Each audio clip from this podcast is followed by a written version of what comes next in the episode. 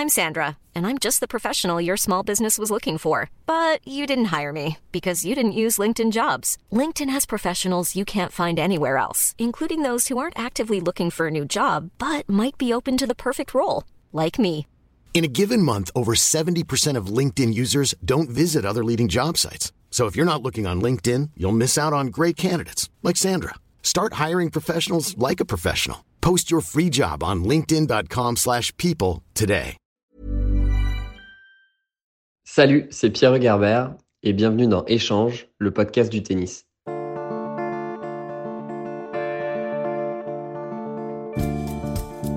La première fois que je l'ai vu, c'était il y a 9 ans en République dominicaine. On s'était joué, je l'avais battu, en double en plus. Neuf ans plus tard, c'est lui le vainqueur de Grand Chelem et moi qui vais lui poser des questions. Comme quoi la vérité d'un jour peut être le mensonge du lendemain en tennis. Je m'appelle Antoine Beneteau, bienvenue dans Échange.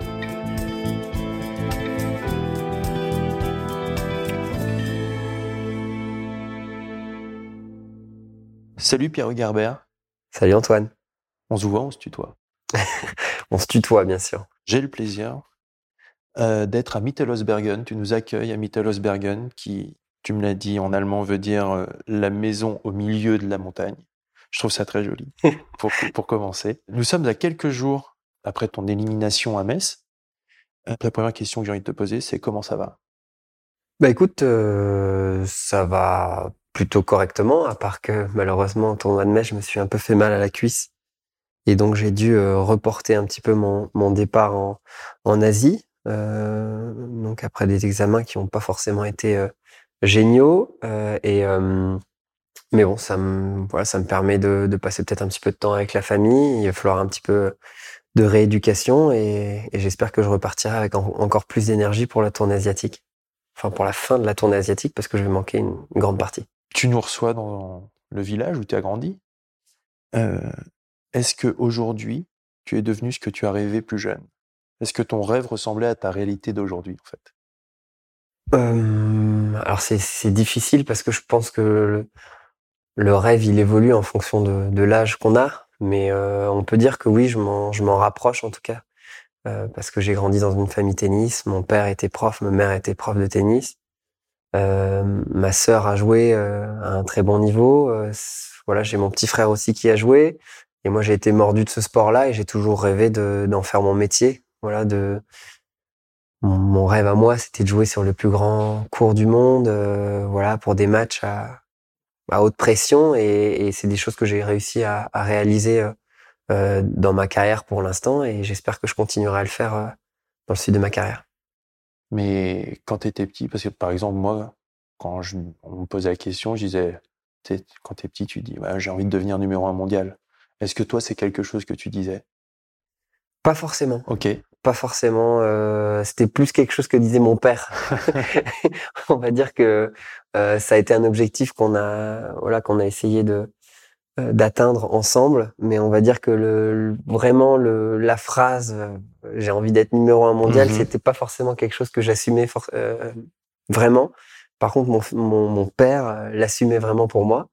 Et euh, moi, c'est comme j'ai dit un petit peu avant, c'était plus le côté euh, spectacle, le côté ambiance de dingue. Moi, quand je voyais Roland Garros, quand je voyais les ambiances, quand, euh, enfin, j'ai grandi en regardant euh, beaucoup à la télé les les meilleurs joueurs du monde, et c'est surtout ce côté-là qui m'a qui m'a donné envie. Et c'est des choses que effectivement j'ai pu vivre, bah, euh, par exemple en Coupe Davis. euh, sur des finales à Lille euh, avec des ambiances de, de malade et, et donc là pour le coup j'ai vraiment réalisé mon rêve. Ou comme cette année aussi peut-être à, à Roland Garros sur le Suzanne Langlen, même si c'est Oui. une défaite contre Benoît Paire, mais c'est aussi une ambiance qui, qui, qui se rapproche de ça. Complètement, complètement. Et c'est euh, bah, pour ça, c'est pour cette espèce de sensation avant de rentrer sur le terrain et, et euh, voilà, ces, fourmillements dans le ventre, euh, cette pression, même avant, on va dire un jour avant, la veille, avant de se coucher, pas arriver à dormir. C'est pour ça que, que je m'entraîne tous les jours et que je me suis autant entraîné. Et, euh, et c'est vrai que c'est, j'ai toujours voulu gagner. Je me suis jamais dit, mon seul objectif, c'était d'être sur le terrain avec un public et juste de participer. Moi, l'objectif, c'est d'être sur le terrain avec tout ce monde et de, sor- de sortir vainqueur, bien sûr. Mais, mais j'avais, enfin voilà, j'ai jamais vraiment eu ce rêve et, et c'est pas aussi important pour moi euh, d'être numéro un mondial. C'est peut-être pas forcément ce qui me motive le plus. D'accord. tu as commencé à le mentionner. Quand je t'ai rencontré, moi, pour la première fois, c'était en 2010, dans un futur, dans un tournoi en République dominicaine. Ouais. Et tu étais entraîné par ton père déjà. Quel âge tu avais quand ton père décide de tout quitter pour se consacrer à ta formation? 13 ans, Ok. Est-ce que tu as ressenti ça comme un poids? Complètement. C'est vrai? Ouais, été une. Ouais, ouais, je- bah, j'ai ressenti ça forcément comme une 13 ans, pression. oui, non, oui, je me rendais un peu compte quand même parce que mon, on n'est pas forcément euh, d'une famille aisée. On n'avait pas forcément les moyens. Je me rendais compte déjà avant que les fins de mois, euh, enfin voilà, on comptait déjà. On, on allait faire nos courses en Allemagne pour pour essayer de- d'économiser de l'argent. Ouais. Euh, euh, voilà, mon père était prof euh, et ma mère, euh, c'est grâce à grâce à ma mère qui qui a changé de métier et qui a qui voilà est passée de prof de tennis à visiteuse médicale qu'on a pu euh, vraiment ben, voilà aussi voyager derrière parce qu'elle a eu un, un meilleur salaire et, euh, et elle a apporté un peu la stabilité dans dans la famille. Mais donc forcément à 13 ans quand euh, quand mon père a arrêté euh, voilà de donner des cours et s'est complètement consacré à moi euh, est parti à la recherche aussi parce que c'était plus qu'un entraîneur, c'était aussi quelqu'un qui a fait en sorte euh, qu'on puisse voyager, qu'on puisse aller sur les sur les tournois tennis Europe en Mhm. 13-14 ans parce que pour lui, sa vision, c'était qu'il fallait passer par là, par le voyage, euh, apprendre un petit peu le métier en voyageant, en sachant si on, si on allait être capable de bien jouer aussi bah, en Croatie, euh, parce que j'avais pas forcément tant voyagé que ça, même si j'avais un peu voyagé avec les, les tournois 11-12 ans.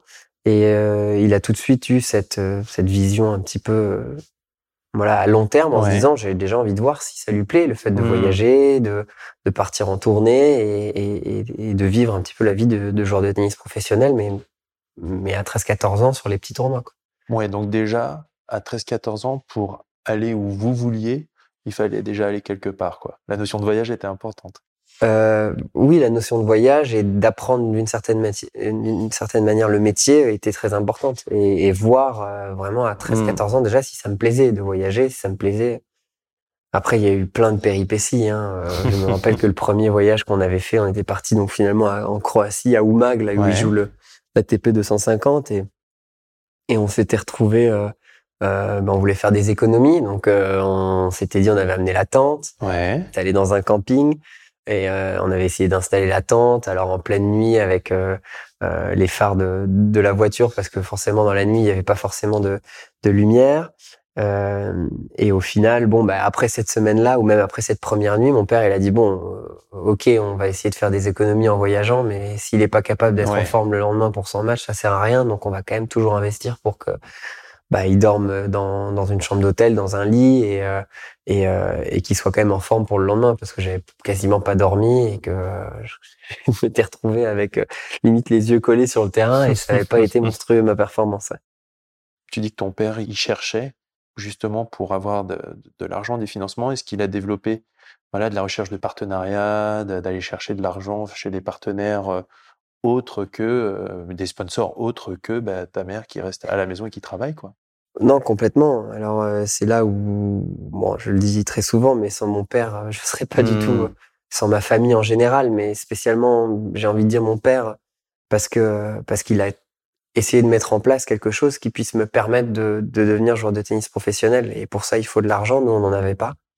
Et euh, voilà, il, il a eu cette idée de, de créer une association, Ouais. euh, mais une association à but non lucratif Mhm. Qui euh, qui voilà qui permettrait de d'avoir des, des financements des mécènes qui euh, voilà qui qui m'aident dans ma carrière.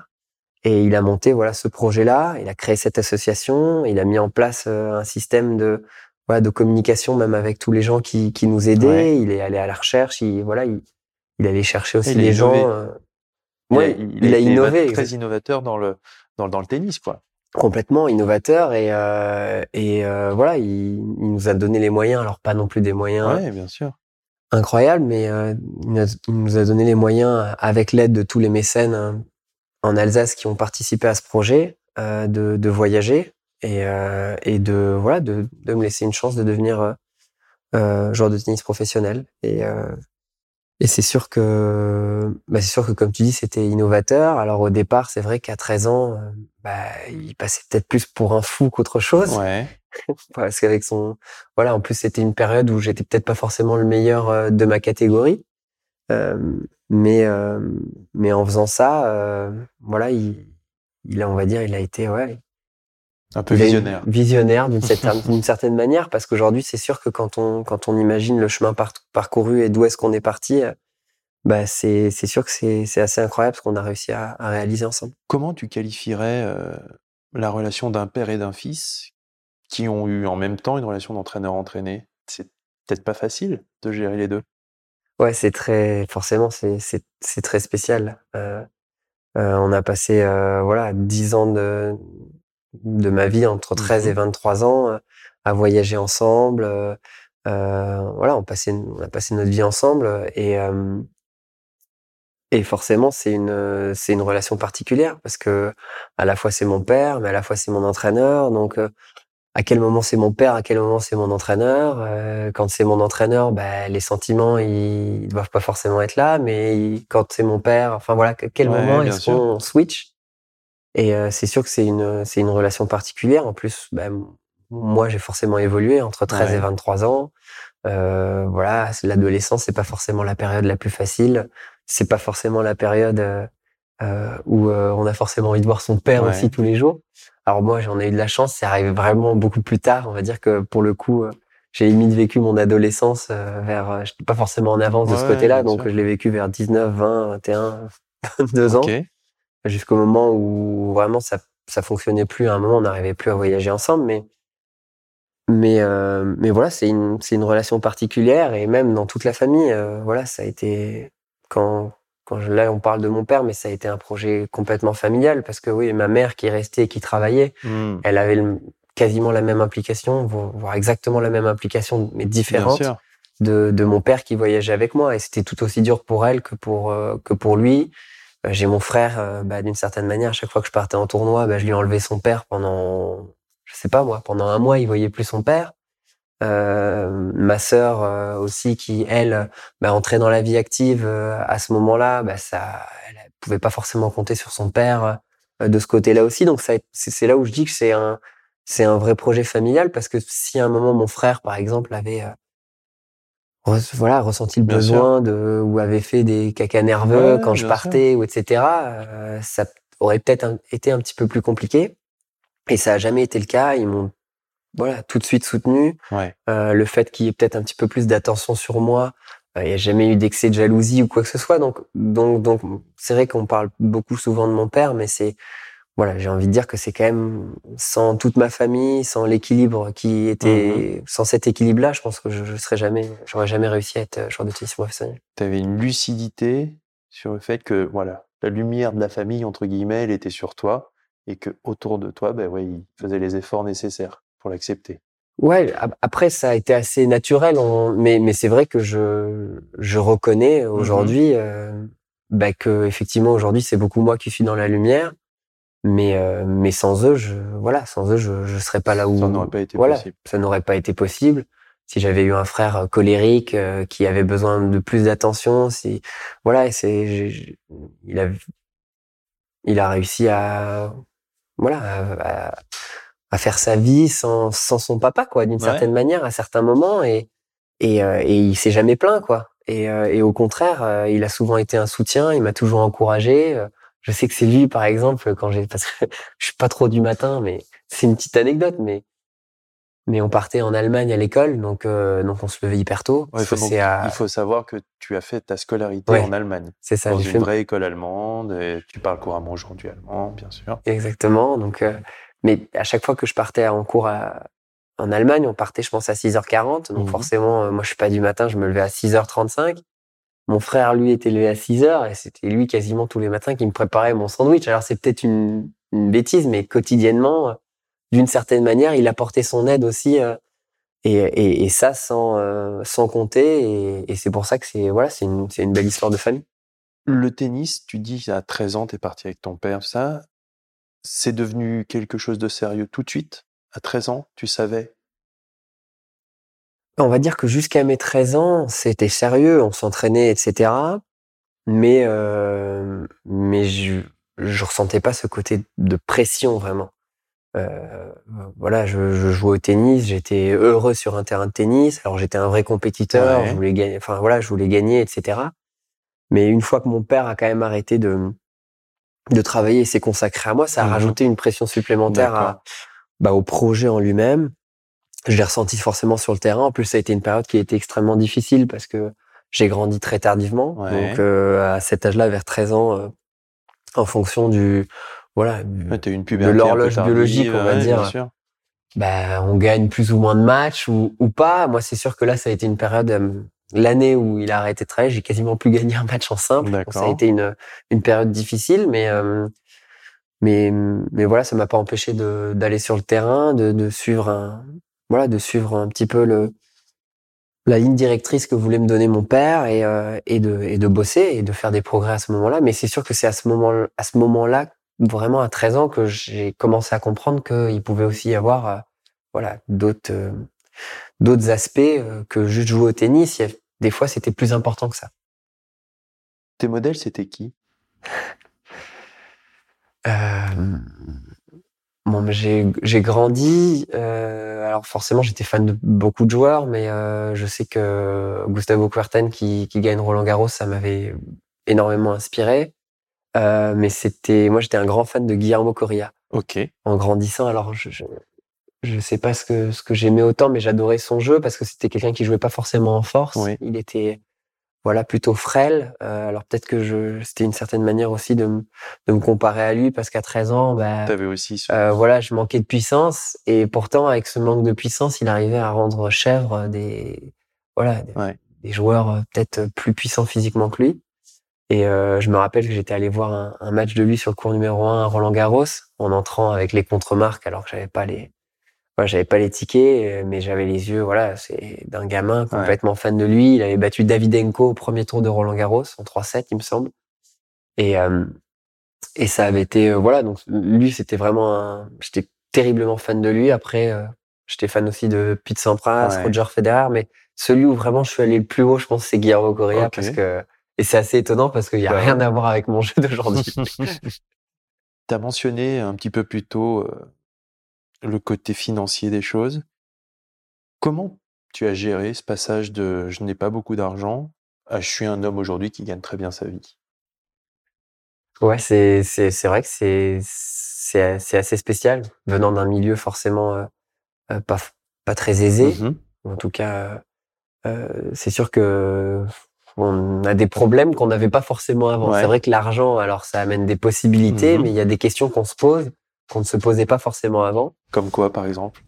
Bah, comme euh, bah, les, les vacances, euh, qu'est-ce que ouais, jusqu'où est-ce qu'on va, euh, qu'est-ce qu'on qu'est-ce qu'on va dépenser, quelle est vraiment la valeur de l'argent. Et c'est vrai que le, aujourd'hui, je suis pas du tout au même seuil. voilà, je, je- l'argent, je, je, la, je la vois différemment Mhm. forcément. Et ouais, c'est sûr qu'au début, euh, voilà, fallait mettre de côté beaucoup. Hein. Ok. Fallait, voilà, faut, fallait mettre beaucoup de côté. J'étais très peu dépensier. euh, Et, euh, et c'est sûr qu'en en grande, voilà, vu quand j'ai commencé vraiment à continuer à gagner une, une, deux années, trois années, plutôt pas mal d'argent, euh, j'ai commencé à, à vraiment comprendre que, bah, avec cet argent, on pouvait des fois se faire plaisir, faire Ouais. plaisir aux autres, Ouais. surtout. Et c'est vrai que, bah, par exemple, il y a deux, trois ans, j'avais invité tous mes amis à, à venir en vacances en Corse Mhm. et, et grâce à, grâce à un peu tous les efforts que j'ai fournis, ben, euh, sur une semaine de vacances, Ouais. j'ai réussi à, à en profiter avec euh, avec des amis à moi, en ben voilà, en finançant peut-être Ouais, euh, la maison et euh, et en les aidant à passer un moment euh, voilà privilégié euh, dans des endroits euh, sympas. La Corse, c'est Ouais. magnifique. Donc euh, ouais, c'est des choses qu'on apprend au fur et à mesure, mais effectivement, j'ai j'ai pas eu forcément cette formation euh, cette formation là. Mais bon, c'est des bons problèmes à avoir. En fait, c'est une question que je pose à tous mes invités, c'est quelle est ta rage? Où est-ce que tu puisses cette rage pour, pour vivre cette vie? Euh, je dirais pas que la- l'argent est, ma première motivation. Mhm. Euh, vraiment, pour le coup, je pense que ça a été un peu, ça a souvent été secondaire. Alors, euh, c'est certain que ça fait extrêmement plaisir à un moment, euh, et notamment, je me rappelle la première fois quand on a, quand avec Nico, on fait finale à, en, en Australie Ouais. à l'Australian Open en 2015. Je me dis, c'est, voilà, c'est quand même, euh, c'est un vrai plus. Avec ça, et ça va me permettre de financer la suite de Bien ma carrière aussi. Donc, donc c'est vraiment quelque chose qui, qui est sécurisant de Ouais. se dire qu'aujourd'hui, euh, euh, bah, c'est pas comme quand j'avais 13 ans et que on terminait, on n'avait pas forcément d'argent. Vraiment, là, il y avait un côté de, de confort. Et c'est vrai que l'argent amène un, un certain Ouais. confort. Et euh, mais ça n'a pas vraiment été ma motivation première. Euh, moi, je sais que bah, ce que je disais au départ, le fait de d'avoir ce rêve-là un, un peu plus loin, de, de voilà, de jouer sur les plus grands cours. Ouais. Euh, après, c'est vrai que j'ai plutôt eu la compétition euh, facile, on va dire. C'est ouais, voilà, c'est- exactement de ça dont je veux parler. C'est quelque chose d'inné, ce, ce côté euh, compétitif, d'aimer le match, d'aimer la confrontation avec un adversaire. En grandissant, il y avait une grosse différence avec mon frère. On a 15 mois de différence, mais c'est vrai que lui sortait d'un match, il, se rappelait plutôt du, du coup qu'il avait joué euh, à 2-1, euh, coup entre les jambes ou je sais pas quoi, alors qu'il avait pris 6-2, 6-2 par exemple. Mais il sortait, il était content. Oh, j'ai fait un coup de dingue. Alors que moi, ça a toujours été la victoire qui primait. J'essayais de mettre en place des choses sur le terrain pour gagner au final. Et dans tout, je, voilà, je suis quelqu'un qui, qui veut, qui veut gagner. En tout cas, en, en grandissant, j'avais ça. Et, euh, et je sais plus où est-ce que j'en suis, mais, mais, mais en gros, non, je, di- je dirais que après moi, ce qui, ce qui me transcende et ce qui m'a toujours transcendé, euh, souvent, c'est ce côté euh, équipe. Ok. Vraiment se, se défoncer pour son partenaire. J'ai joué au foot jusqu'à mes 14 ans. D'accord. Euh, j'ai adoré ce, ce côté ambiance, esprit d'équipe. euh, on donne tout pour son Mmh. partenaire. Et j'ai toujours eu euh, une meilleure capacité euh, à, me défoncer pour euh, voilà pour mon équipe, Ouais. que ce soit en match par équipe, en grandissant dans les clubs ou même euh, en Coupe Davis. Ouais. Souvent, j'arrive à faire ressortir bah, des meilleures choses pour mes partenaires que que, que pour moi-même Mhm. tout seul. Et, euh, et c'est certain que bah, aujourd'hui, bah, on peut le, voilà avec l'équipe quoi, avec qui on voyage au quotidien, euh, le fait peut-être ce qui me ce qui me motivait, c'était peut-être aussi de voir que voilà ma famille était derrière moi. Ouais. Pour eux, je me devais de, de donner de me donner à 100% et et, et de voilà et me donner une chance de gagner et de et de réussir. C'est peut-être aussi pour ça, et grâce à cette rage, euh, c'est peut-être ce qui t'a notamment permis d'avoir énormément de succès en double. Euh, je veux juste rappeler ton palmarès en double avec Nicolas Mahut. Tu as gagné les quatre tournois du Grand Chelem. Tu as fait ce qu'on appelle le Grand Chelem en carrière. Vous avez aussi gagné six Masters 1000. Tu as gagné la Coupe Davis. Quelle importance a eu le double pour ta carrière en simple? Bah c'est un peu l'histoire. euh, Et alors, d'ailleurs, est-ce que ça, est-ce que ça, comme, ça t'agace un petit peu que on te parle du double pour te parler du simple? Non, parce Non. que c'est c'est mon histoire, ça a toujours été comme ça. Et quand je te parlais avant de mes Mhm. 13 ans où euh, où je gagnais très peu de matchs en simple, et c'est le double qui m'a permis aussi de, de continuer à, à m'entraîner parce que j'arrivais euh, sur les sur les tournois euh, 13-14 ans à gagner euh, bah, un tournoi par-ci Ouais. peut-être, faire une demi-finale par là, alors que j'avais fait que des premiers tours en simple. Et c'est ce qui m'a toujours permis de voilà d'avoir euh, un petit peu plus de peut-être de confiance ou d'énergie pour retourner au boulot le, le lendemain. Et c'est vrai que j'ai toujours euh, réalisé, j'ai toujours été meilleur en double qu'en simple. Mais aujourd'hui, sans le double, je pense que je serais pas là où je suis en simple. Est-ce que euh, tu arrives à mettre des mots sur votre relation avec Nico Mahut? Ouais, c'est euh, c'est difficile. C'est toujours difficile de mettre des mots Ouais. sur sur des relations comme ça. C'est sûr que son- on a une histoire, enfin une histoire de malade quand même, quoi, parce que bah il m'a pris un peu sous, sous son aile en Comment ça a commencé ouais? Ouais, fin 2000, fin 2014, euh, je jouais bien en double. J'étais aux alentours de la, de la centième place, entre 120, et, euh, et je fais ce, ce tournoi de double à, à Tokyo, euh, où je joue dans les qualifs avec euh, Michel Plechny, pas forcément un spécialiste euh, de double, un joueur de simple qui est aux alentours de la, de la centième place, qui a été peut-être cinquantième ou un, un peu meilleur, mais mais pas forcément non plus un, un joueur de, de renom. Ouais. Et, euh, et on s'inscrit, on est dernier rentrant euh, dans les qualifs euh, de, de ce tournoi. On perd au dernier tour des qualifs, on est lucky loser et, et on gagne finalement le double grâce au retrait de, de Joe, Wilfried Tsonga et, et Gilles Simon, Ok. qui eux se retirent parce que Joe a mal au genou et on se retrouve à jouer les Brian sur le central de Tokyo. TP 500. Alors j'étais un bon joueur de double, mais là on fait une semaine de dingue, on gagne le tournoi et je rentre dans les 100 à ce moment-là. Et euh, c'est vrai que j'avais joué euh, auparavant, j'avais joué deux fois Nicolas en finale d'un Ouais. challenger.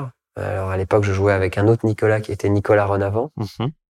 On l'avait d'ailleurs battu deux fois en finale et, euh, et il suivait ma carrière d'un petit peu près. Je pense que lui, c'était un moment où, enfin c'est certain, il, il allait euh, sûrement arrêter avec euh, Michael Liodra qui avait des, des problèmes de blessure au coude. Mhm. Et il cherchait un nouveau partenaire.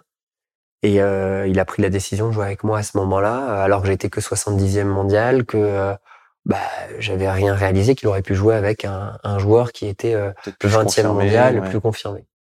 Et c'est vrai qu'il a pris cette décision, il a pris ce risque-là, et, et, et il, il m'a dit, voilà, on, on joue ensemble cette année. Moi, je, je m'attends pas à ce qu'il y ait des résultats tout de suite, euh, mais sur le long terme, je veux qu'il- qu'on construise quelque chose de fort. Et il m'a pris sous son aile à ce moment-là. Et c'est vrai que ça a été euh, bah, pour moi un- une expérience extraordinaire. Et au bout du deuxième ou troisième tournoi ensemble, euh, bah, on fait finale en, en Australie. Donc, euh, Ça commence bien. donc ça a très bien commencé effectivement. et, euh, et on va dire que bah, il m'a un peu, m'a beaucoup appris quoi. Enfin, il m'a, il m'a appris un petit peu le métier parce que c'est différent. Voilà, Ouais. sur le circuit principal, il y a voilà, faut apprendre. Enfin, il y a des, plein de choses que j'ai appris Des à ce moment-là, euh, bah, des codes, mais aussi une façon de s'entraîner. Je pense Mhm. qu'il m'a, il m'a apporté beaucoup de choses dans, dans ma carrière. Et, euh, et en fait, moi, je lui ai apporté peut-être autre chose aussi, euh, peut-être une, une fougue, une jeunesse, euh, une autre vision, parce Ouais. qu'on vient de milieux complètement différents et que je pense que avec Nicolas, euh, c'est difficile de faire plus éloigné au niveau des, euh, des personnalités, mais euh, mais euh, voilà, ces, ces différences, on, on l'a amené sur le cours avec une grande complicité et, et une équipe, et c'est ce qui fait aussi, c'est c'est ce qui fait notre force aujourd'hui. D'ailleurs, comment on gère un partenaire de double avec qui on a tant de succès? Est-ce que c'est comparable à un couple? Complètement. C'est vrai je, je suis en couple avec Nicolas. non, mais c'est complètement ça. Enfin, c'est voilà, c'est. Je pense que pour réaliser des grandes choses euh, en général, alors là pour le coup, on, compare ça à un couple parce qu'on est deux sur le terrain. Ouais. Donc euh, alors les équipes ils sont plusieurs, donc c'est pas sûr. forcément un couple, mais c'est pareil. Il faut qu'il y ait une ambiance, il faut qu'il y ait quelque chose. Et euh, et, et nous pour qu'on pour réaliser les, de belles choses, il a fallu qu'on qu'on construise quelque chose, qu'on ait un vrai plaisir profond de jouer ensemble sur le terrain et et et voilà. Et bon, forcément, les victoires ont aidé à, nous inciter à faire ça. Et et, euh, et c'est vrai qu'on a on a construit quelque chose d'assez fort. ouais. Ouais, parce que les joueurs sont, on peut le dire, des petits monstres d'égoïsme quand même. Bah, s'il faut, il faut Comment l'être. Ouais, mais comment ces deux égos cohabitent? Bah c'est c'est- effectivement c'est le bel tennis de base c'est un sport individuel donc euh, donc oui arriver à alors je, je pense que j'avais plutôt des prédispositions à être bon en équipe parce Mhm. que comme comme je le dis j'ai ce côté où bah, Ouais, c'est en toi. pour mon partenaire je suis prêt à me Ouais. déchirer et j'ai l'impression que c'est quelque chose euh, euh, voilà qui nous a permis de réaliser de belles choses et, et c'est quelque chose que qu'on a retrouvé aussi chez chez Nicolas c'est Ouais. un, un fabuleux joueur d'équipe et, et, et cette euh, cette chose qu'on a en commun euh, nous a ralliés alors que je pense qu'on est quand même des personnes très différentes et sur plein d'autres sujets. Enfin, euh, on- n'est peut-être pas forcément d'accord, mais arriver à, rassembler ça sur le terrain, c'est ce qui a fait, c'est ce qui fait notre force. euh, euh, voilà, et c'est ce qui a fait qu'on a réussi à, avoir les résultats qu'on a eus. Justement, vos résultats, des grandes victoires. Moi, j'ai envie de savoir, est-ce que chaque grande victoire se ressemble ou est-ce que, par exemple, une victoire en Grand Chelem ressemble à une autre, puisque vous avez le luxe d'en avoir gagné plusieurs? Euh, non, pour être très honnête, Ouais. euh, toutes les victoires sont différentes euh, et elles ont une- forcément une saveur particulière, mais une histoire aussi différente.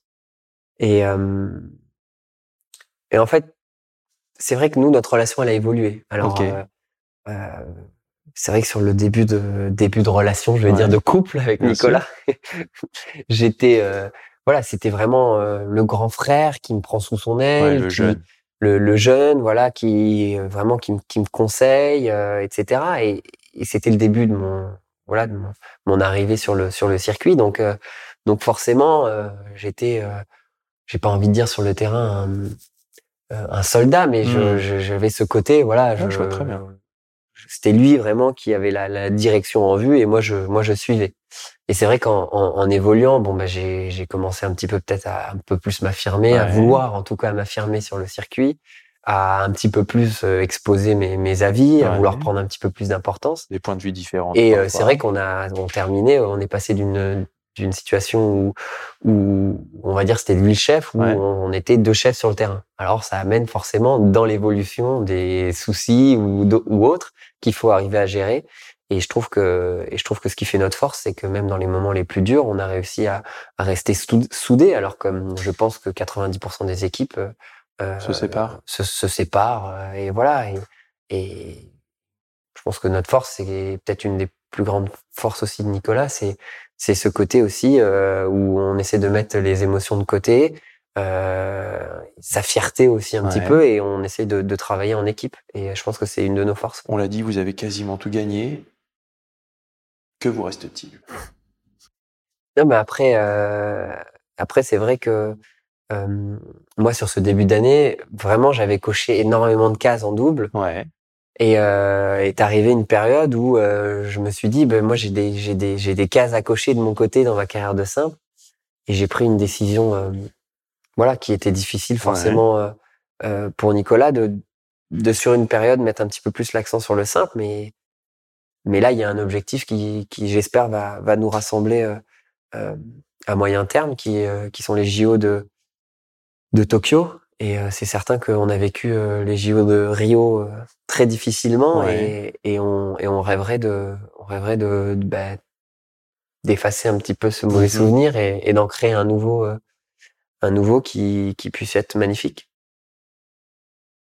Tu en as parlé là, tu t'as dit sur cette année, tu avais envie de cocher des cases dans ta carrière en simple.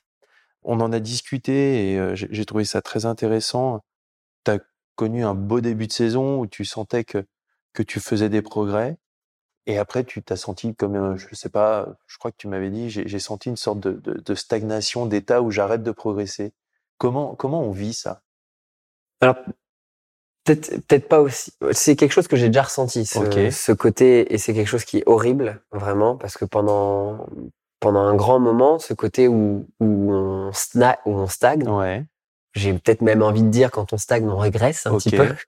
Mais euh, mais ce côté-là, il est dur parce que c'est ce qui fait un petit peu notre, euh, c'est un peu notre carburant, on va dire. C'est ce qui nous donne envie de retourner sur le terrain tous les jours, c'est Mhm. quand on sent qu'on progresse, Ok. que le boulot qu'on fait tous les jours, en fait, ça apporte quelque chose euh, à notre tennis, à notre carrière.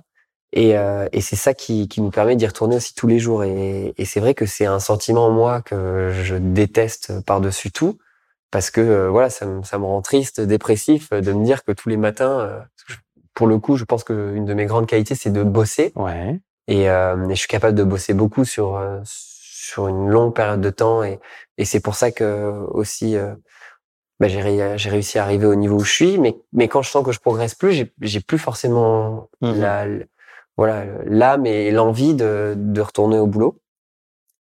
Et euh, et c'est sûr que moi c'est une sensation particulière et il faut pas qu'elle dure trop longtemps. ouais. C'est comme une drogue de se sentir progresser en fait.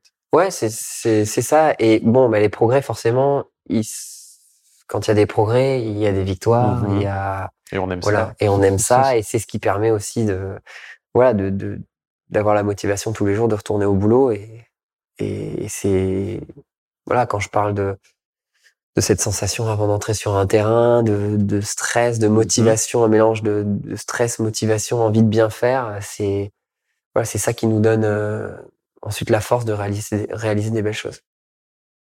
Tu as parlé d'un objectif à moyen terme. Euh, à court terme, il y a la nouvelle Coupe Davis. Toi qui as gagné la vraie, tu t'attends à quoi avec ce nouveau format? Si jamais tu la joues d'ailleurs, est-ce que est-ce Ouais, que c'est je- est-ce que c'est quelque chose déjà que tu aimerais jouer? Alors pour être tout à fait honnête, je suis moins emballé par le nouveau format, même si je pense que ça va être un format qui qui va marcher parce que c'est sur une semaine euh, à un endroit que les joueurs seront motivés. Ouais. euh, et que euh, et que forcément ça va être une très belle compétition. Après, moi j'ai j'ai encore bah, j'ai encore mal au cœur de, Ouais. de savoir que que ce qu'on a vécu avec les gars et avec toute l'équipe en Coupe Davis en France, Mhm. on le revivra plus vraiment. Euh, à part si on est amené à, à à jouer finalement un tour qualificatif pour cette compétition. Ce côté, on se retrouve quasiment tous les trois mois pour jouer à Mhm. l'extérieur ou, ou à domicile dans des ambiances qui sont forcément différentes de ce qu'on ressent euh, tout au long du, du circuit parce que soit c'est souvent voilà un public acquis à la cause Ouais. de l'adversaire, soit à l'inverse euh, quand on joue à domicile, euh, voilà un, un public qui, qui vous soutient euh, pour vous. voilà, qui est là pour nous, euh, bah ça me voilà, ça me, ça me rend un petit peu triste. Après, euh, bah moi, voilà, c'est une sélection, c'est la. France, euh, il est hors de question aujourd'hui que je refuse de, de venir jouer pour la France. Euh, donc, euh, donc j'espère que je ferai partie de ce groupe et, et j'espère que je vivrai cette nouvelle compétition. Après, euh, je pense que ça sera plus facile de répondre à, à, à ce genre de questions quand on l'aura vécu. Un petit mot sur euh, tes contemporains. Il y a une autre question, moi, que je pose à tous mes invités. Ça concerne les, les trois monstres, comme ça que je les appelle. Federer, Nadal, Djokovic. Qui tu vois finir devant en termes de nombre de grands chelems, toi? C'est la question en ce moment. hein. Euh... Je, je pense personnellement euh, que ce qu'a réalisé Roger, c'est c'est monstrueux, Ouais. Mais qu'aujourd'hui ils sont quand même très très proches les deux autres. Bah, Nadal, on ne peut pas être plus Ouais. proche. Nadal, on peut pas être plus proche. Et plus ça avance, plus on est sur le circuit, plus on les retrouve, voilà, quasiment à chaque fois en demi-finale. Et quand il y a le malheur d'en avoir qu'un seul en demi, c'est Hmm. souvent lui qui gagne. Ouais. Euh, donc, euh, donc forcément, on se pose un peu des questions. Euh, je pense que Djokovic a, a vraiment les cartes en main pour faire exploser, euh, voilà, ce, ce record, chiffre, ouais. on va dire, ou ce record. Ce nombre. Euh, Rafa, euh, euh, voilà, j'ai, personnellement, euh, je, je sais pas qui va le battre à Roland l'année prochaine. Il va falloir que je m'entraîne un peu, un peu plus, un peu mieux sur la fin de saison, mais ça va pas être facile. Mais euh, donc ouais, donc c'est une, euh, c'est un vrai casse-tête. Tout ce que je sais, moi, ce que j'ai envie de dire, c'est que ces trois champions, euh, c'est pas un grand chelem qui va, qui va les différencier. C'est pas parce qu'il y en a un qui va Ouais. avoir un grand chelem de plus ou euh, que ce soit le plus grand de tous les temps, quoi. Euh, ce qui est certain, c'est que voilà, ces trois-là, c'est juste Hmm. irréel ce qui se passe. On vit dans une ère où, enfin, on joue au tennis dans une ère où on a trois extraterrestres, quoi. vraiment trois extraterrestres qui, qui, qui explosent tous les compteurs au niveau des records et, et voilà, et c'est impressionnant. C'est ma question d'après. C'est fatigant un peu de les, de les avoir, de les jouer? Euh, c'est à la fois, enfin, c'est à la fois fatigant et à la fois c'est, on se rend compte de la chance qu'on a de, de jouer dans avec eux, quoi. Euh, alors la chance qu'on a, euh, Hmm. pas au niveau de titre en Grand Chelem, mais, sûr. mais, euh, mais on se rend compte de, de voilà de la chance qu'on a parce qu'il y a, il y a une vraie effervescence, il y a un public, il y a, on sent qu'il y a voilà, il y a, il y a quelque chose qui fait que que voilà que c'est extra special, Mhm. ils vont dire les, les Américains, mais que ça y a un truc en plus, quoi. Et dis-moi, ça fait quoi? Ça fait quoi de les jouer? Non, d'avoir battu Daniel Medvedev cette année. Ah, d'avoir battu Daniel Medvedev. Ouais, je m'en ça doit être un sentiment un peu particulier quand même, parce que quand on voit l'été qu'il fait, et ça continue.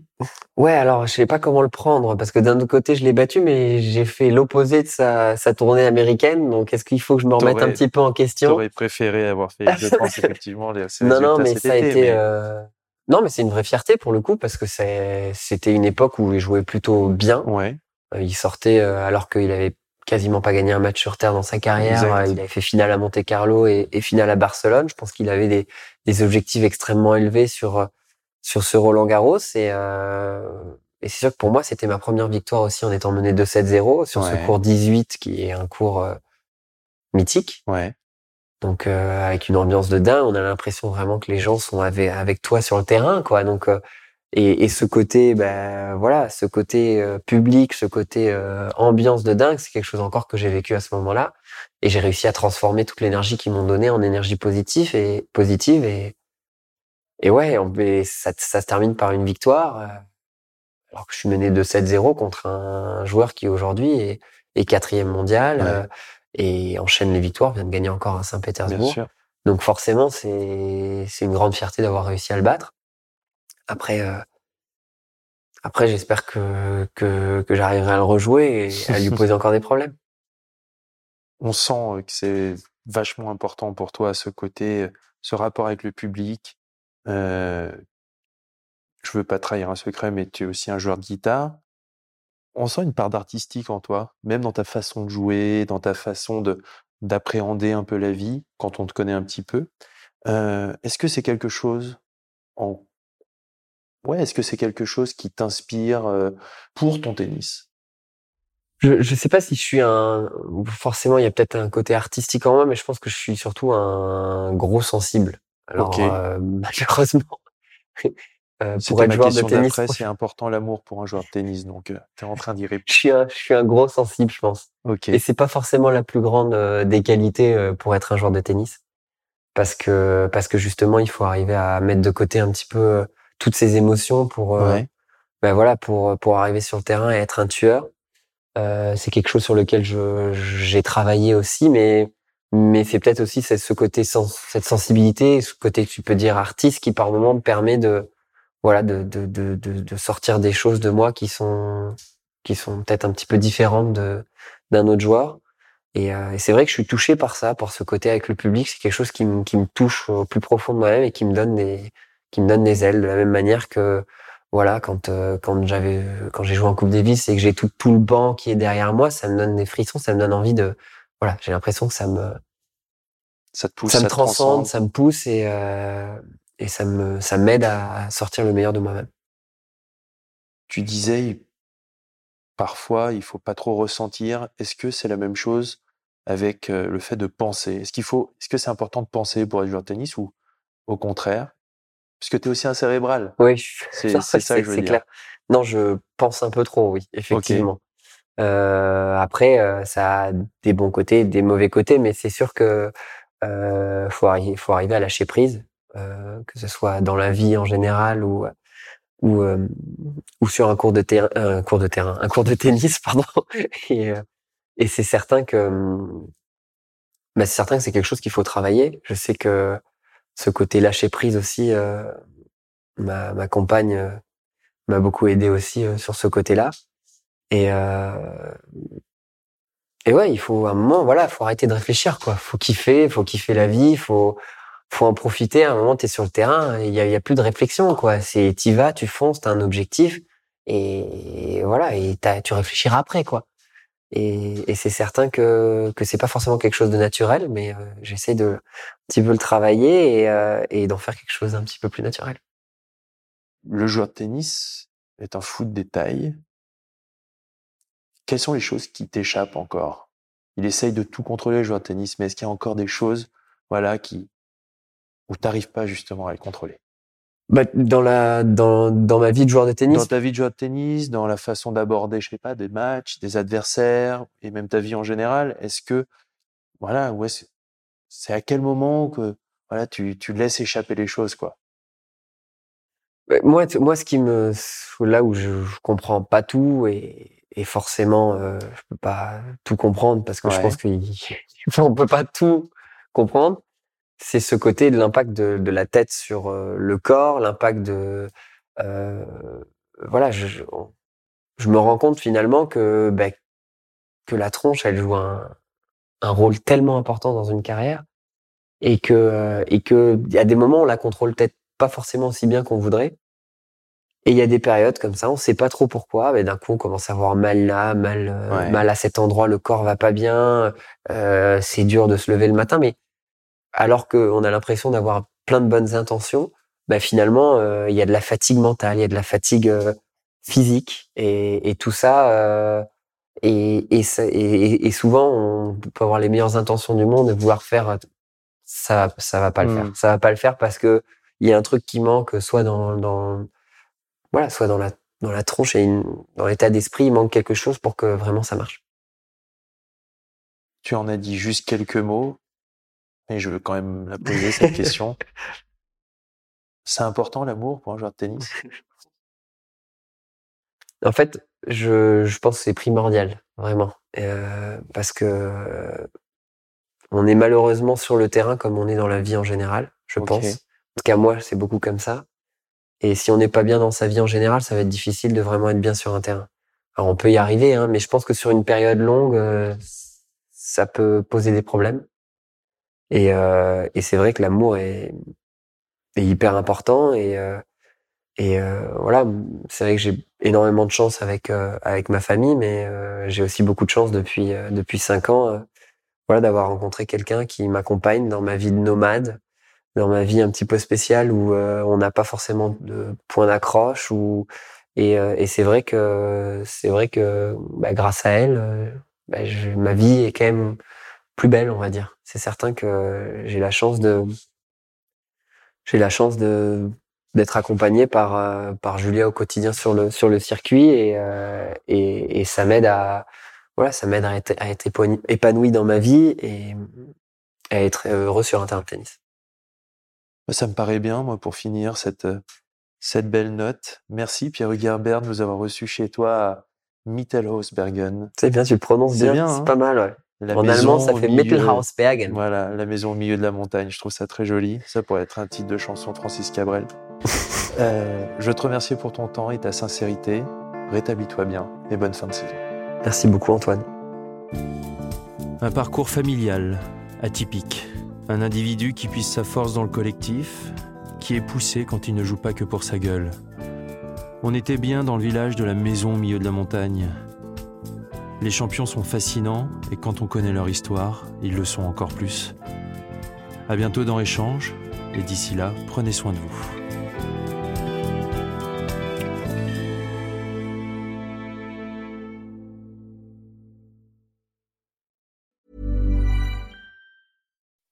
When you make decisions for your company, you look for the no-brainers. If you have a lot of mailing to do, stamps.com is the ultimate no-brainer. Use the Stamps.com mobile app to mail everything you need to keep your business running with up to 89% off USPS and UPS. Make the same no brainer decision as over 1 million other businesses with Stamps.com. Use code PROGRAM for a special offer. That's Stamps.com code PROGRAM.